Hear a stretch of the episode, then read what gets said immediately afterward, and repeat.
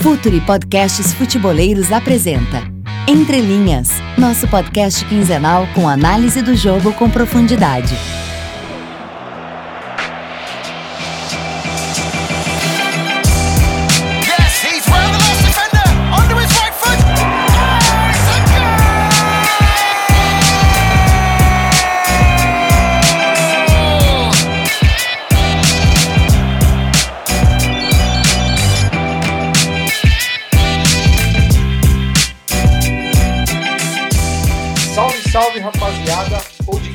Linhas, episódio 20 já, ó. Depois que a gente teve mais disciplina, as coisas melhoraram. A gente já tá no 20, sempre a cada 15 dias aqui, dentro do projeto Futuri, rapaziada lá do Sul, amigões nossos aí. Tô mais uma vez com o Leonardo Miranda. E o tema de hoje é o tema de hoje, né? Você pode estar escutando na terça, na quarta, na quinta, mas estamos gravando na segunda-feira, dia de convocação da seleção brasileira para a Copa do Mundo. Tá todo mundo louco no Twitter, nas redes sociais, reclamando. E aí, Leonardo? Tô contigo de novo aqui, tudo bem? Tá, tem muita gente louca por aí? A internet quebrou hoje com essa convocação do Tite. É, Boa noite para quem tá ouvindo, bom dia, boa tarde, boa noite para quem tá ouvindo. Não se esqueçam de curtir o, projeto Twitter no, no Twitter, seguir no, ah, curtir no Facebook, seguir no, no YouTube, seguir o meu Twitter, seguir o Twitter do Renato, enfim. E mandem suas perguntas sempre que a gente posta, quando a gente tá gravando, mandem suas perguntas que a gente vai responder aqui.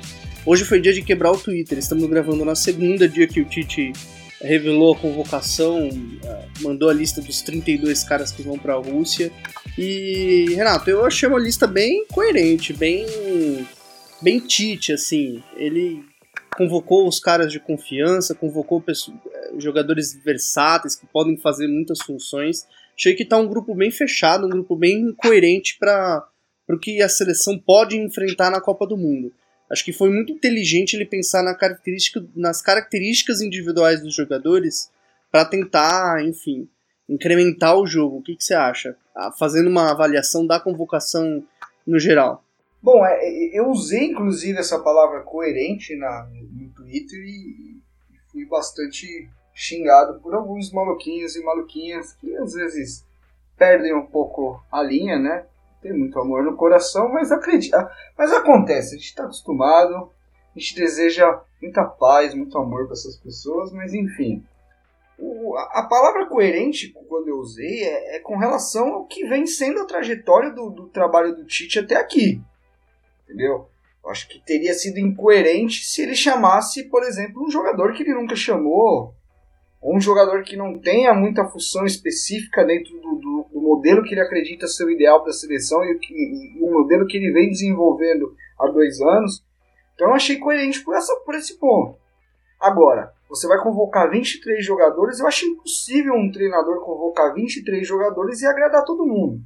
E, e no meu caso eu tenho algumas, algumas reflexões. Eu, de certo modo, assim, o, o, o, o jogador 23, que no caso foi o, o Tyson da, da lista, eu tenho uma, uma questão para trabalhar nisso. Eu acho, eu acho que poderia ter sido um cara mais organizador. Eu tenho um pouco dessa, dessa impressão. Mas eu acho que o, o Tyson também está longe de ser um mau jogador, está longe de ser essa, essa ruindade toda que estão pintando por aí, que estão criticando, que estão levando para esse lado. Mas eu, eu não sei o que você pensa com, com relação a, a elenco, assim, a, a questão, a profundidade que o elenco vai trazer durante a Copa do Mundo. Mas eu enxergo que beirada, jogadores mais agudos, de, de, de um contra um, acho que a gente já tinha, a gente já tem bastante com o Neymar, com o Douglas, com o William. E até Coutinho fazendo a beirada em algum momento. Então, eu até esperava que viesse um cara mais, mais central aí, principalmente na função do Paulinho ali, um cara que, que infiltrasse. Inclusive, eu apostava muito no Juliano, que, que foi muito bem quando. Muito bem, não, foi bem quando substituiu o Paulinho. É um cara que tem a questão da organização e de infiltração, mas acabou vindo o Tyson mesmo, e eu acho que, que dentro do, do, de tudo que o Tite fez até hoje foi, foi coerente. Eu acho que é uma lista. é, não, não vejo muita injustiça nela, não. É, não vejo nenhuma injustiça. Tava falando, Renato, eu, eu- eu discordo de você e aí pensando numa coisa eu concordo. Eu, eu discordo quando você fala que precisa de mais um organizador. Eu acho que a seleção tem muito. tem caras com esse perfil, e é uma seleção que, pelo, pelo modelo de jogo, pela forma que joga, os jogadores muito concentrados perto da, perto da bola, fazendo a jogada, sempre muito aproximada, muita triangulação e um ataque muito direto. É, eu estava fazendo um estudo e a seleção, de, da, dentre das sete maiores seleções, excluindo o Uruguai, bicampeão Uruguai que merece nosso respeito, mas enfim, dentro de. Se você comparar o Brasil com a Alemanha, França, Argentina, Inglaterra, Bélgica uh, e Espanha, o Brasil é a seleção que menos troca passes por gol. Esse é um dos indicativos que ajuda a entender que a seleção tem um ataque muito direto, muito rápido. E, e a esse estilo se deve também os jogadores que participam. Então, é, a questão da articulação, da construção das jogadas, eu penso que o Fernandinho, o Fred, o Coutinho, Fernandinho e Fred são dois articuladores e Coutinho, Paulinho e o Douglas Costa e Neymar eles aceleram muito a jogada. Então eu não via, não, não vejo tanto espaço para ter um outro organizador, sendo que o Coutinho pode fazer essas, essas funções. É, eu vi, eu aposta, apostava no William José pelo Tite ter falado da linha de 5 e ter falado de precisar de, de ter um jogador com uma característica mais física. E acho que talvez é onde a seleção é o ponto fraco dessa, dessa convocação, é um jogador com essa, esse tipo de característica. E o Tite disse na coletiva: eu não acredito em mudar o time por conta do adversário. Eu acredito em impor o jogo. Então a seleção vai impor o jogo. Só que, de repente, num caso de ter uma bola aérea, ter uma referência para bola aérea, para prender um jogo mais difícil, com uma marcação que, que impeça a saída do goleiro é, até os laterais, até os volantes, que, são as, que, é, que é a principal chave de saída da seleção, talvez seria importante. Por isso que eu pensei no William José. Não sei se eu levaria o William José é, acho que o Tyson foi uma boa lembrança. E o Tyson está sendo talvez o mais questionado. A torcida do Inter adorou, a torcida do Grêmio não gostou. Queria o Luan, queria o Arthur. É, mas o que, que, que, você pensa do Tyson, Renato? Eu não acho injustiça. A gente não pode falar injustiça. Mas quais as características do Tyson combinam com o jogo da seleção? Cara, é, eu acho que você disse é, é verdade e, e, muito essa questão de, de, de, do jogo reativo ser o mais forte do Brasil. Eu, eu entendo até por, por, por, entender processo que o Tite não pegou a, a seleção no, no, ciclo de Copa do Mundo inteiro. A gente tem jogadores muito agudos. É, o Tyson é um jogador de muita qualidade, ele, ele tem um enfrentamento um, um contra um muito forte. É, é verdade que, que pode jogar até por dentro, né? No, no, pelo Shakhtar, pelo menos alguns jogos da, da Champions League que eu assisti, eu vi ele jogando atrás do centroavante, no 4-2-3-1, como um, um meia avançado central, né? Ele, ele não é um meia organizador, mas é um cara que, que se projeta muito bem no espaço, que faz a leitura. É, ele não é, não é um cara de muitos gols, mas eu estava até dando um pouco uma olhada nos números dele aqui. Ele é um cara que dá bastante passe para finalização. É um cara que trabalha bem a jogada. Ele saiu do Inter ainda como um cara muito agudo, de muita velocidade, que às vezes pecava um pouco na, na questão da tomada de decisão, mas com, conforme a idade foi passando, a experiência chegando também, ele foi um cara que desenvolveu muito bem isso. É, é ele é um, um, cara que acaba bem as jogadas, pelo menos no, no Shakhtar ele faz muito bem esse trabalho. É, é, é um cara que, até na questão da liderança no Shakhtar, é um cara que chama muito para si a comunicação dentro de campo. É, a, questão é que muita gente não, não, não acompanhou o Shakhtar nesses últimos anos, né? O, o Tyson. É, até um pouco aquela análise de quem não viu, né? Que eu acho que é mais bizarro ainda, entendeu? Se você vê e não gosta, tudo bem, mas muita gente você fala, pô, mas você assistiu algum jogo? Não, não assisti. Ah, mas se ele fosse muito bom, ele já teria saído do Shakhtar. Talvez, até concordo, isso é um bom argumento, mas o Shakhtar não vende tão fácil assim, né? Não é, não é chegar lá e levar. Mas eu, eu acho o, o Tyson um grande jogador. Eu acho que no Brasil, por exemplo, se ele estivesse jogando aqui, o que ele joga no, no Shakhtar, por exemplo, ele, ele ninguém questionaria. Eu tenho certeza. Ele, tá, ele estaria jogando em alto nível aqui, até pelo, pelo nível competitivo da, da nossa liga. É claro que ele joga na, na liga ucraniana, que é, que é abaixo, abaixo até da nossa, mas eu, eu, tô, eu tô tirando como parâmetro os jogos dele contra a Roma, por exemplo, contra o Napoli, que são equipes de um, de um escalão maior na Europa, né? Eu acho que ele é um cara que, Eu acho que dificilmente vai jogar, para falar a verdade. E aí o questionamento em cima do Tite até, até é esse. Assim, esse quarto, quinto cara de beirada não vai jogar muito, por que não levar um, um, um garoto mais jovem, um cara da mesma função, como o Maicon, como o David Neres, como o Richardson? São caras com características parecidas e, e, que ainda tem mais ciclos de Copa pela frente. Eu acho, eu acho que é uma discussão até válida. Acho que até vale. Mas falar do Tyson sem ter visto é. Acontece muito, né? O Firmino passou por muito, muito disso nos últimos anos. E as laterais, a ausência do Daniel Alves, é, a ausência do Daniel Alves, até eu falei que eu discordava e concordava. O Daniel Alves, junto com o Marcelo, tem um papel de articulação muito grande. Né? Eles jogam muito por dentro. Jogam muito por dentro, ditando ritmo, é, juntando, fazendo triangulação. Paulinho e William procurando o Daniel Alves. Muitas vezes, Daniel Alves por dentro, William aberto. O Paulinho vindo para triangular, e aí o Paulinho passa, o Daniel Alves passa.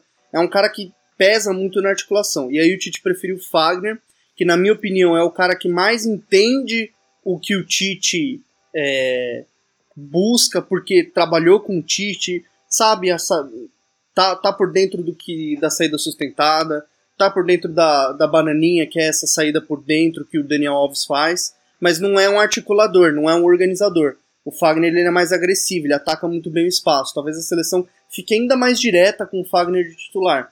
E o Danilo, que é um cara que aprendeu muito e tá aprendendo muito com o Guardiola, joga por dentro também, faz a lateral, é um atleta mais de, de mais chegada. O Daniel Alves não tinha esse pique, não tinha essa valência física de chegada. O Danilo é um pouquinho mais de chegada.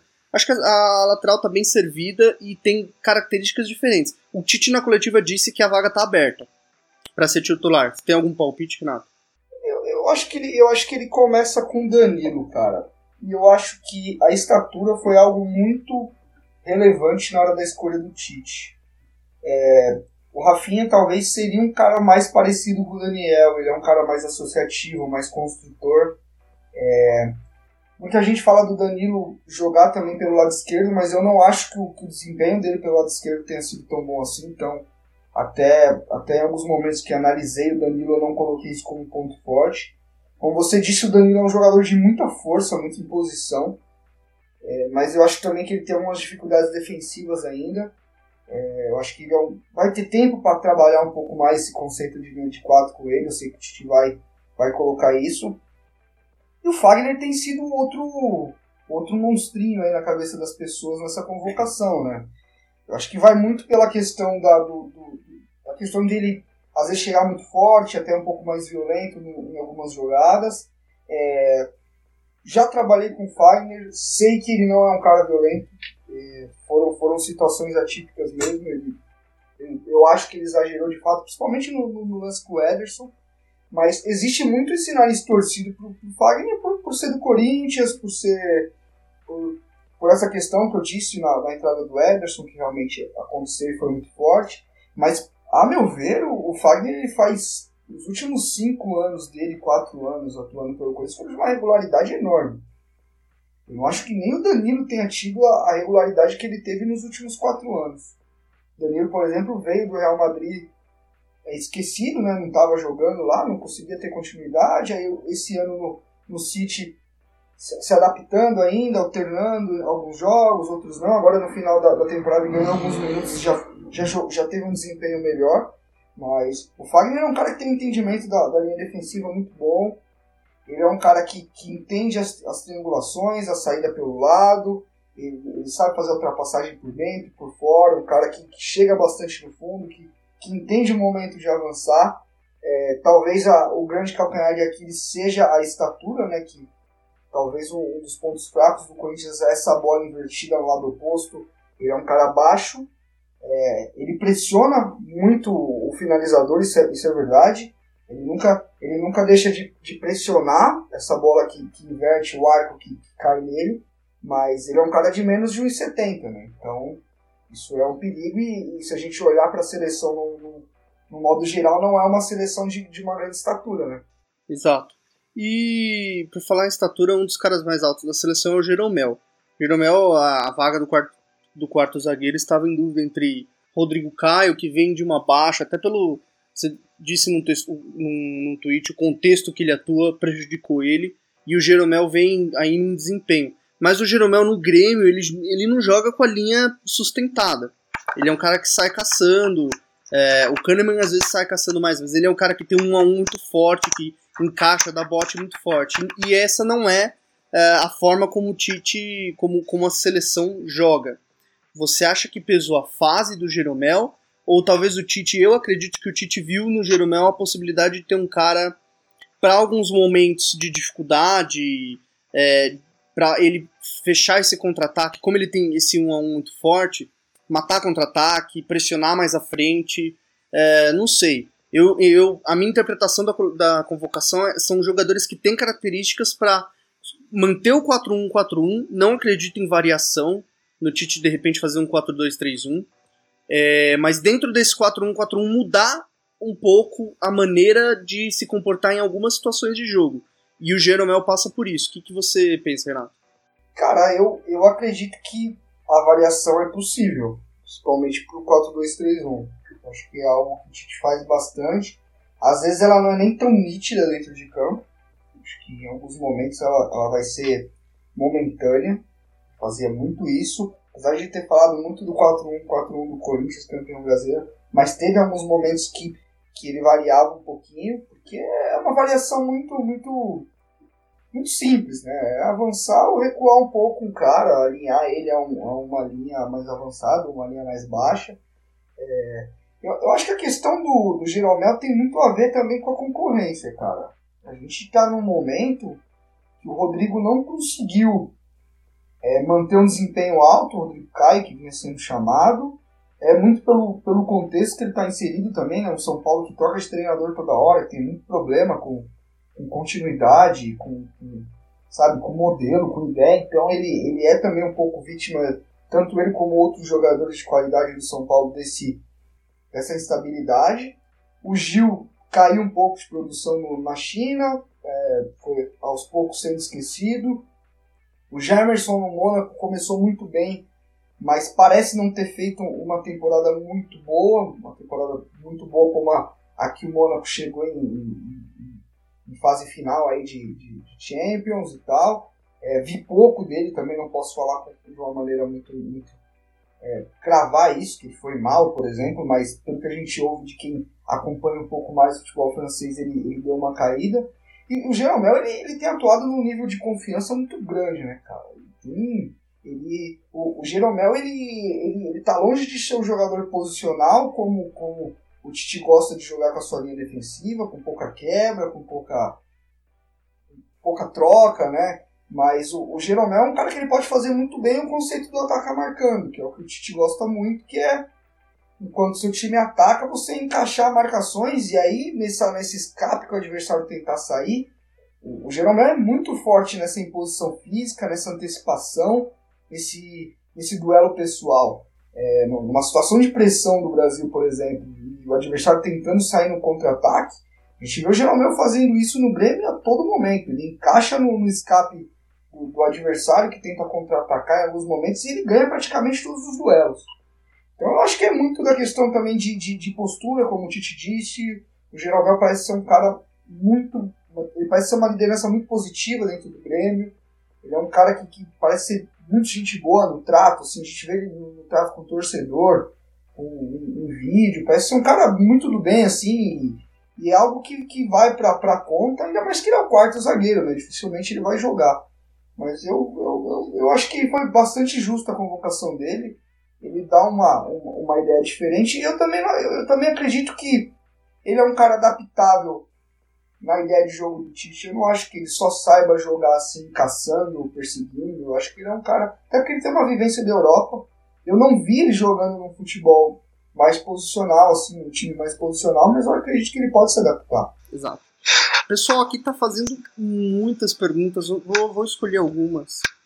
Uh, o Iron Luiz está sempre ouvindo a gente. É, pergunta sobre o William José. Ele questiona qual o motivo do Tite desistir do William José é, justamente para ser centroavante físico. Eu acredito que ele viu no Tyson um jogador que dá mais possibilidades no jogo. O Tyson faz várias funções várias posições, joga em várias no, é, dentro do jogo e o William José só faz aquilo. Copa do Mundo tem um grupo muito limitado, 23 jogadores, você precisa realmente de, de jogadores versáteis. O que você acha, Renato?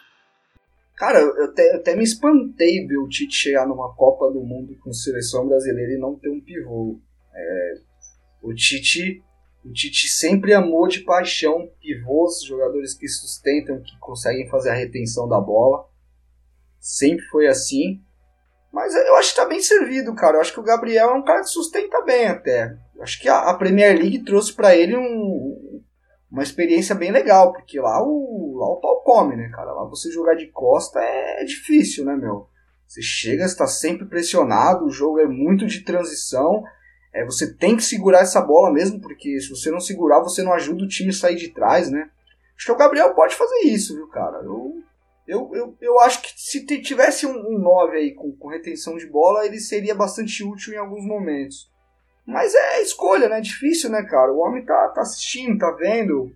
O, de fato, o William José fez uma, uma grande temporada. Também acho.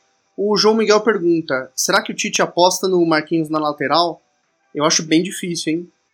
Ah, eu também, também acho bem difícil, porque não, não é algo natural que ele faça. Ele tem dois laterais. Pô, se ele, se ele convocou dois laterais e colocar um zagueiro que é titular como lateral para colocar outro zagueiro, aí já tá tudo errado, né? Mas ele citou na coletiva que o Marquinhos, em alguns jogos do Corinthians, jogou como volante, jogou como lateral. É um cara também versátil que pode, numa situação de lesão, de alguém não estar tá fisicamente bem, que o Fagner, por exemplo, tá voltando, o Marquinhos vai lá e, e consegue jogar. Mas acredito bem difícil o Marquinhos sair jogando assim na lateral. O, temos uma outra pergunta. O que, que, o Fred entrega mais e de diferente em relação ao, ao Arthur do Grêmio? Essa é uma boa, boa pergunta. Boa pergunta. Bom, vamos lá. É, o, o, Fred ele é um cara mais polivalente. Isso, isso é, é notório. É, o Fred ocupa uma faixa de campo maior que o, que o, que o Arthur. O Fred não chega a ser um infiltrador assim característico, mas é um cara com chegada mais ofensiva, é um cara que, que tem uma execução mais rápida, é um cara até mais, um pouco mais leve que o Arthur, é, é um cara mais, mais vertical que o Arthur, inclusive. É, eu acho que é um cara que ele pode carregar mais a bola, diferente do Arthur. O Arthur é um cara que distribui mais, né? O Arthur é um cara de, de organização, de tirada da pressão. É, não desmerecendo o Arthur, porque eu gostaria muito de ver o Arthur na Copa. Eu acho que ele é um cara que vai ser muito diferente, mas também entendo não estar.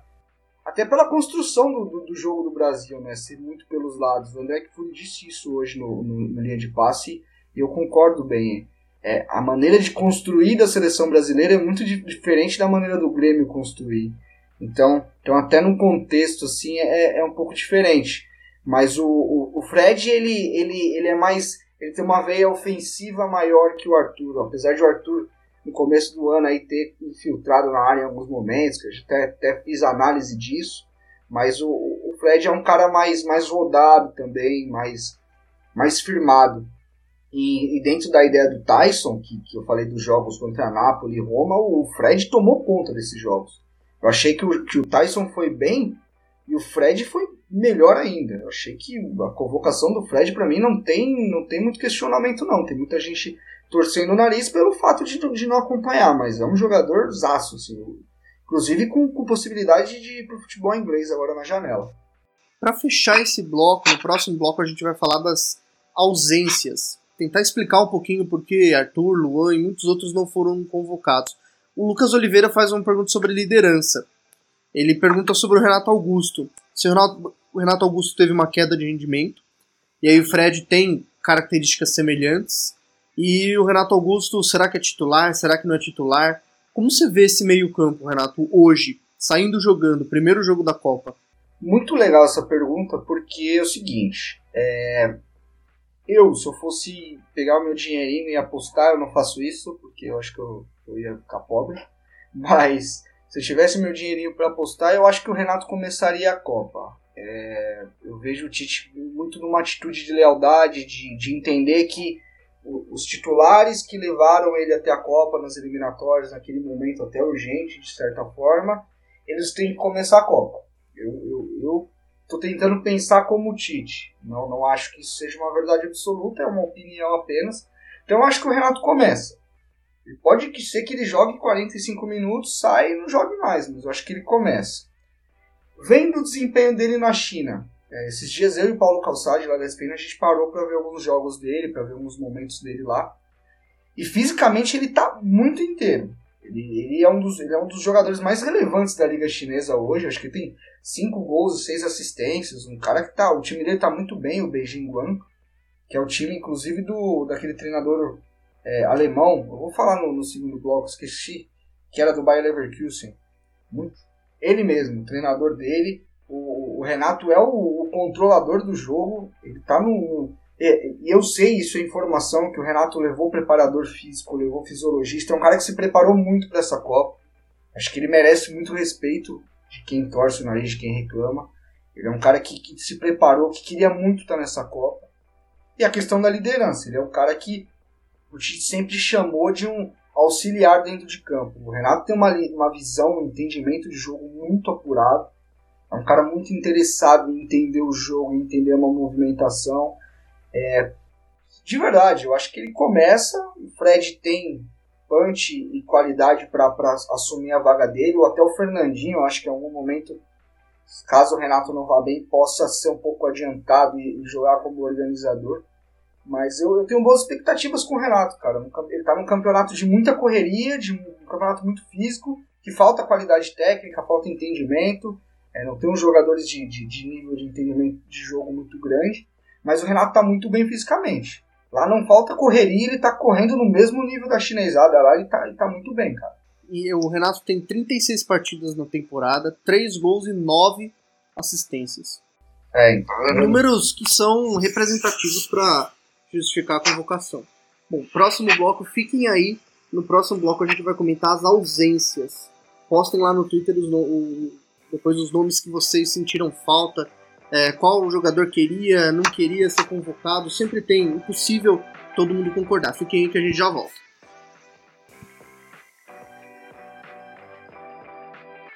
Futuri. Pense o jogo.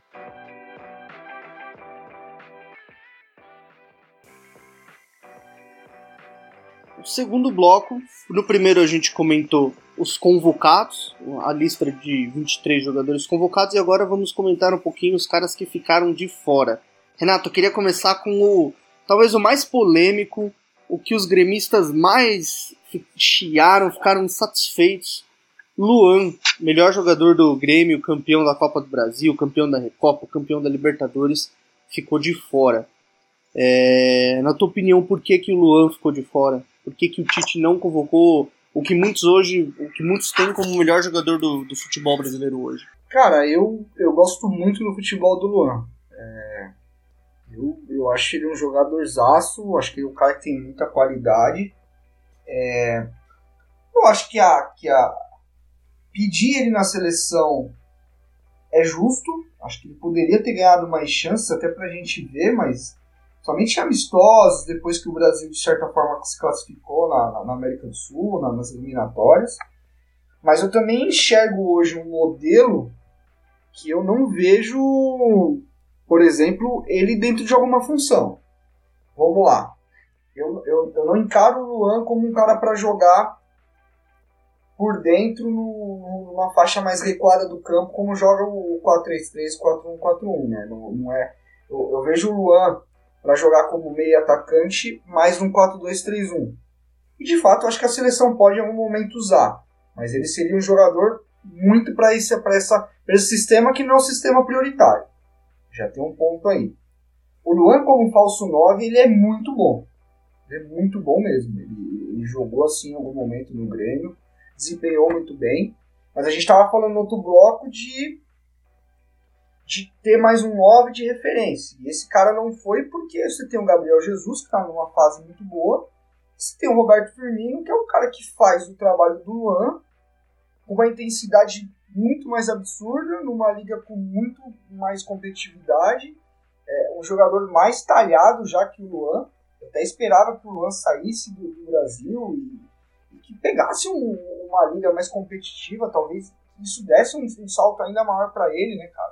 Ele tem jogado muito bem, o Grêmio tem jogado muito bem, né, de, de, de um modo geral, mas também não, não, não. Eu acho que a questão do 9, do falso 9, é muito difícil pro Luan hoje. A concorrência é muito forte.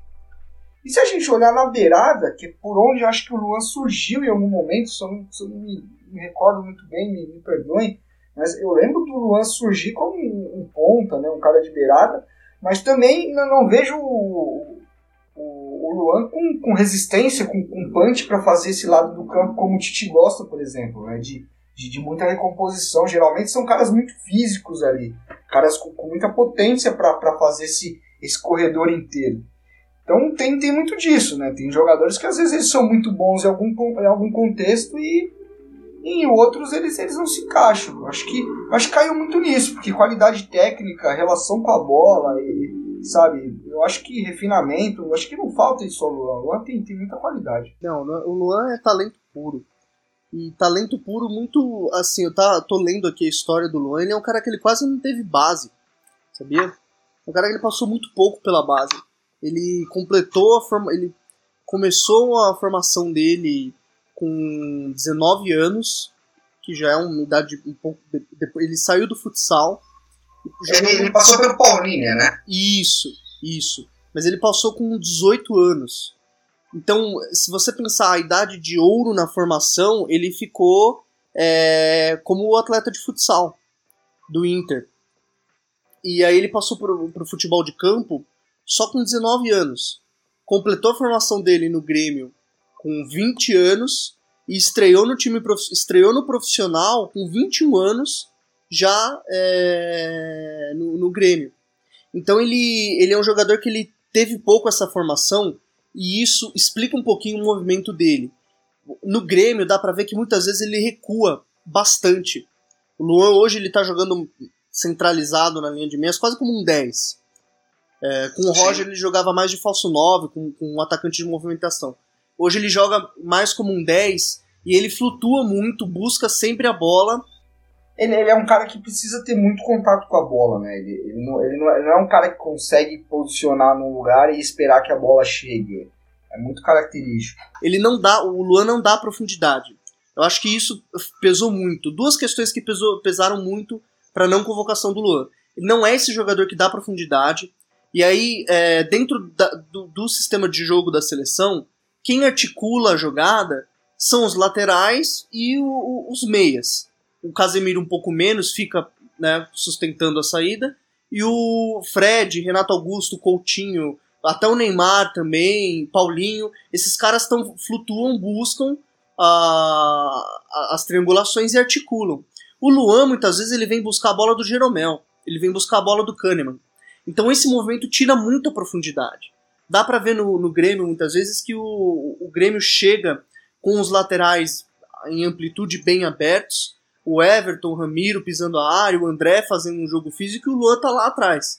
Então, para essa função já tem jogadores na seleção. E aí, para a função de, de falso 9, daquele 9 de movimentação que sai, é, arrasta um zagueiro, leva um zagueiro com ele, abre o espaço para a entrada do Facão. Já tem o Firmino, que é um cara com mais cancha, é um cara com mais experiência, vai disputar uma final de, de Champions League. Então, apesar do Luan ser esse talento muito bruto, ele precisa estar o tempo todo em contato com a bola, o tempo todo, ele não, nem sempre ele sabe jogar sem a bola. E isso acaba afetando a profundidade uh, que o Brasil vai ter. Nem para uma situação de jogo ele não consegue mudar. Uh, muita gente está falando que convocaria o Luan porque ele é, busca muito entre linhas, então ele poderia mudar a seleção. Eu acho que já tem vários jogadores que buscam esse tipo de jogo. É, é meio redundante ter um jogador como o Luan hoje, uh, com todas as opções e ainda a versatilidade do Fred, por exemplo, que é um cara que consegue articular, mas que passa da linha da bola, dá profundidade. Né? Sim, sim, não, sem dúvida, sem dúvida. É, outro, outro cara que pintou bastante aí, que eu, que eu já queria até tirar da discussão, é, é, sobre o Fabinho, né? Eu acho que eu vi muita gente para questionar a convocação do Fagner, é, de certo modo, falou, não, e o Fabinho, meu, Fabinho, e, e gente que, que trabalha com futebol e tal, né? Então, certa vergonha alheia, porque, gente, o Fabinho não é mais lateral, o Fabinho não joga de lateral faz muito tempo. É a mesma coisa de você estar tá fazendo contabilidade e de repente um trabalho novo te chamar para trabalhar com redação. Não tem nada a ver, entendeu? É, sei lá se essa, se essa, essa comparação faz sentido, mas é, é não é algo natural para o jogador. É, é, muito diferente ser lateral e ser meio campista. E, e, o Fabinho há muito tempo não joga como lateral. Eu acho que ele até desenvolveu características que já nem servem mais para lateral. Ele não é um jogador de muita intensidade, não é um jogador que percorre um, um espaço de campo muito grande. É, no Mônaco, hoje, ele é um cara mais organizador, ele organiza mais o jogo por trás. Quando ele jogava com o Bakayoko, ele tinha um pouquinho mais de chegada na, na frente, mas agora com o João Montinho, ele, ele, é o cara que inicia jogadas, até um, um primeiro, uma saída, uma, um cara de primeira saída, assim, com, com os zagueiros. Então, é. Se o Fabinho levasse, se o Tite levasse o Fabinho, para mim seria uma, algo incoerente. Não faz sentido, entendeu? Ah, mas adapta, mas não, não, é, não é assim, gente. Não é, não é pastel. Você frita cinco minutos, está pronto. Porque futebol não faz assim. Então é, já é bom já, a gente já até tirar da discussão, né, Léo? Pois é, o, o Edu Gaspar, coordenador técnico da seleção, depois falou: foram 255 jogos em louco e 75 visitas a centros de, de treinamento para embasar as decisões. Não é assim, ah, vamos convocar os melhores e dar uns 3, 4 treinos. E tem uma outra coisa importantíssima. O Tite sempre fala que ele buscou cortar processo. Esse, esse, esse cortar processo é chave para entender o trabalho do Tite. Ele buscou, dentro do 4-1-4-1, que é uma ideia já pré-concebida dele, ele trouxe do Corinthians e vários conceitos ele trouxe do Corinthians. É, ele buscou pegar os jogadores, selecionar os jogadores que fazem nos clubes a função que eles, fa que eles fariam na seleção. Claro, adaptando. Então o Fabinho, é, convocar o Fabinho seria incoerente com esse cortar processo, porque ele foi lateral, depois ele foi se transformando num organizador, num infiltrador, eu, depois um organizador. Eu nem lembro dele lateral no Mônaco, sabia, cara? Eu, eu acho que ele foi lateral no Rio, no Rio Ave, que ele jogou né, em Portugal, antes de ir pro Mônaco. No Mônaco que eliminou o City na da Champions na temporada passada, ele foi, ele jogava pelo meio, né? Fez gol, não lembro é, se ele então. fez gol. Não lembro se ele fez gol, mas ele jogava pelo meio. Sim, sim, eu acho que faz muito tempo mesmo que ele não é lateral, cara. Acho que ele tá no terceiro ano no Mônaco e eu não lembro dele de lateral no Mônaco. Eu lembro de ele ter saído do Rio Ave como lateral, né? Ele sai do Fluminense muito cedo, vai jogar no, no, no futebol português. Pareceu até uma questão de ponte, assim mesmo, de fazer uma temporada ou outra no, no, futebol português e, e, e ir pro, pro, pro, futebol francês. Eu não tenho, não tenho muita certeza de, de tempo, assim, desculpem se eu estiver errando, porque de memória eu sou terrível, meu HD não funciona com coisas que já passaram. Mas enfim. E quem mais aí que, que cobraram muito, Léo, aí que você pode destacar pra gente? Cara, eu vi o Arthur, tem o Arthur que a gente falou um pouquinho no bloco anterior, mas eu, o, o que eu acho do Arthur, ele é um cara muito que ele busca ficar atrás da linha da bola para organizar. Mais ou menos um pouco como, como o Luan. Ele, o Arthur ele passa pouco, ele dá pouca profundidade, ele pisa pouco a área. Você até comentou que ele vem fazendo mais isso. Teve um jogo que ele fez um gol, dois gols, mas ainda é pouco. Ele não está sendo estimulado o tempo todo a fazer isso. E eu acho que ele nem vai ser, cara. Esse cara. Eu, acho, por exemplo, muita gente compara ele ah, o, cara que vai substituir o Iniesta e tal. Primeiro que eu acho que esse tipo de comparação é uma merda pra vida do, do, do cara. Acho que isso aí já, já começa errado quando você quando você compara com o outro. Mas se a gente olhar a característica, eu acho o Arthur hoje muito mais chave do que Iniesta. Para quem acompanha futebol, acompanha, acompanha o Barcelona, vai, vai entender. É, eu acho o Arthur um cara para organizar por trás mesmo, como você disse, é um cara de, de, de, dar o apoio por trás, de ser aquele retorno, de, de no, no, momento que você está trabalhando no lado do campo, você tira a bola da pressão, ele é um cara que gira muito bem, né, que protege muito bem a bola, que esconde a bola, né, ele tem uma, uma visão periférica muito boa, ele consegue fazer uma leitura do, do, do ambiente, mas ele, ele, eu acho que ele, hoje, não sei nem se é no Renato ele faria, eu também fico tentando buscar alguma, alguma referência no modelo de hoje para colocar ele. Talvez eu acho que ele sendo convocado, ele numa situação do Brasil precisando furar, é, ele no lugar do Casemiro, assim, no jogo com o Brasil, muita dificuldade para furar o, o sistema. Acho que ele é um cara que poderia circular melhor a bola com o Casemiro, por exemplo, como um primeiro. Mas você acha que o, que o Arthur consegue, é, precisando furar, mas vamos supor, contra-ataque. Não É, tem então o Jeromel, é contra-ataque. difícil. O Marcelo não volta, o Casemiro precisa sustentar a linha de quatro, fechar a linha de quatro. O Arthur não faz isso no Grêmio.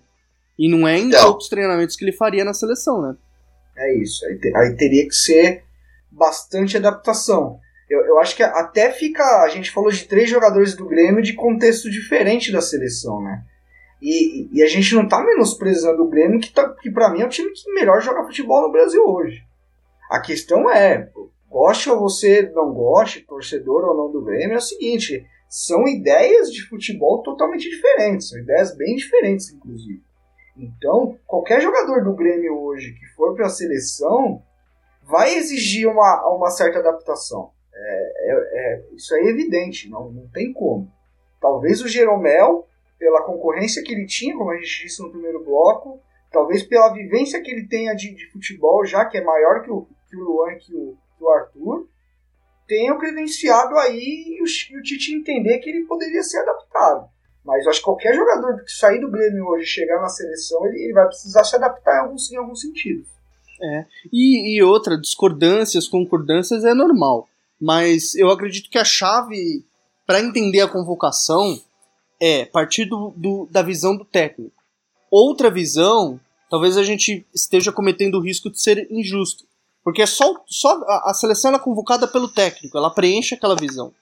É, então, Sim. tentar entender os motivos do Tite, os porquês do Tite, é, é fundamental para para entender o porquê de cada jogador. E aí dá para entender certinho ah, porque o Tyson foi, porque o Arthur não tá, porque o Luan não tá e outros jogadores. É isso.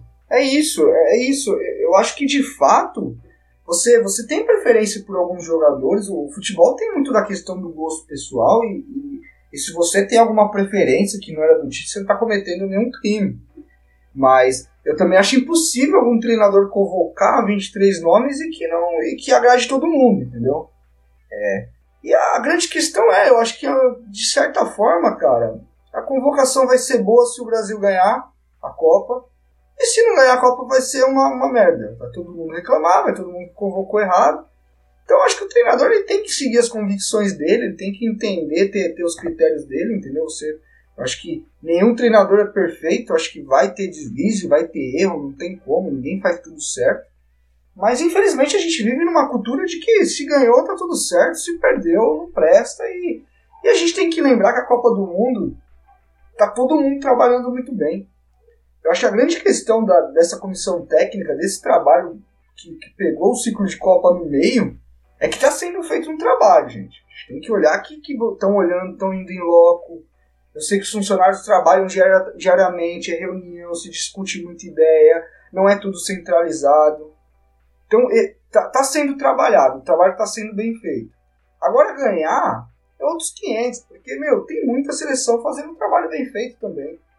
Eu, o que eu espero da seleção, de fato, é que ela, que ela seja competitiva, que ela consiga é, jogar de igual com, com, com- grandes seleções, que, que, que ela, que ela leve um pouco da nossa essência, da nossa história como de futebol, que é muito rica no Brasil, né? Que ela, que ela nos, nos represente muito bem, mas ganhar, eu acho que aí já é outros 500, né, cara? Pois é, ganhar do jogo. Aí só o jogo vai, vai entender. É, a gente tem que sair um pouquinho dessa cultura. Eu acho que nós estamos saindo dessa cultura. Estamos no momento de sair disso do se ganhou tá tudo bem, se perdeu tudo presta. É, tem uma. Eu queria encerrar esse bloco com uma pensata interessante assim. Toda vez que a seleção brasileira ganha, pensem nisso.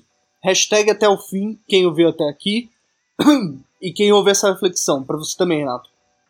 É, é a- é uma frase de um pesquisador francês que deu uma palestra aqui no Brasil sobre o futebol brasileiro.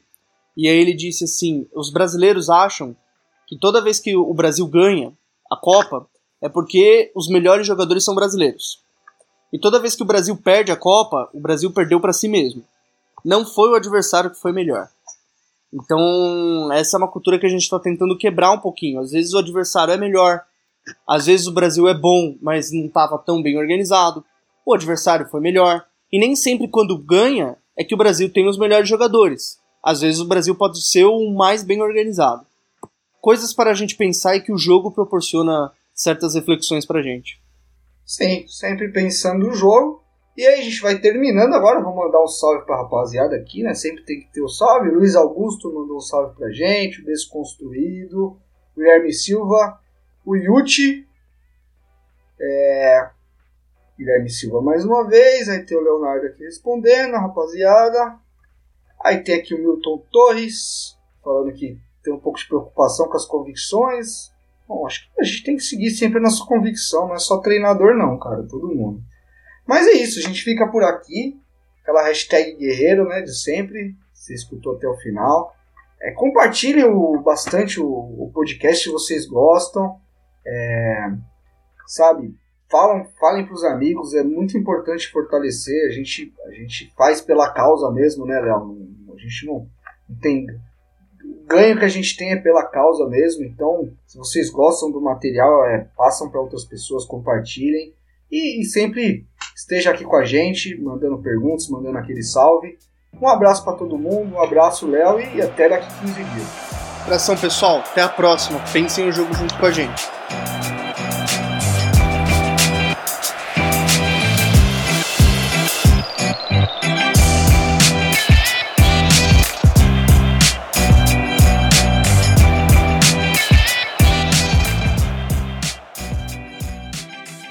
Projeto Futuri apresentou Entre Linhas. Acesse www.futuri.com.br. Pense o jogo.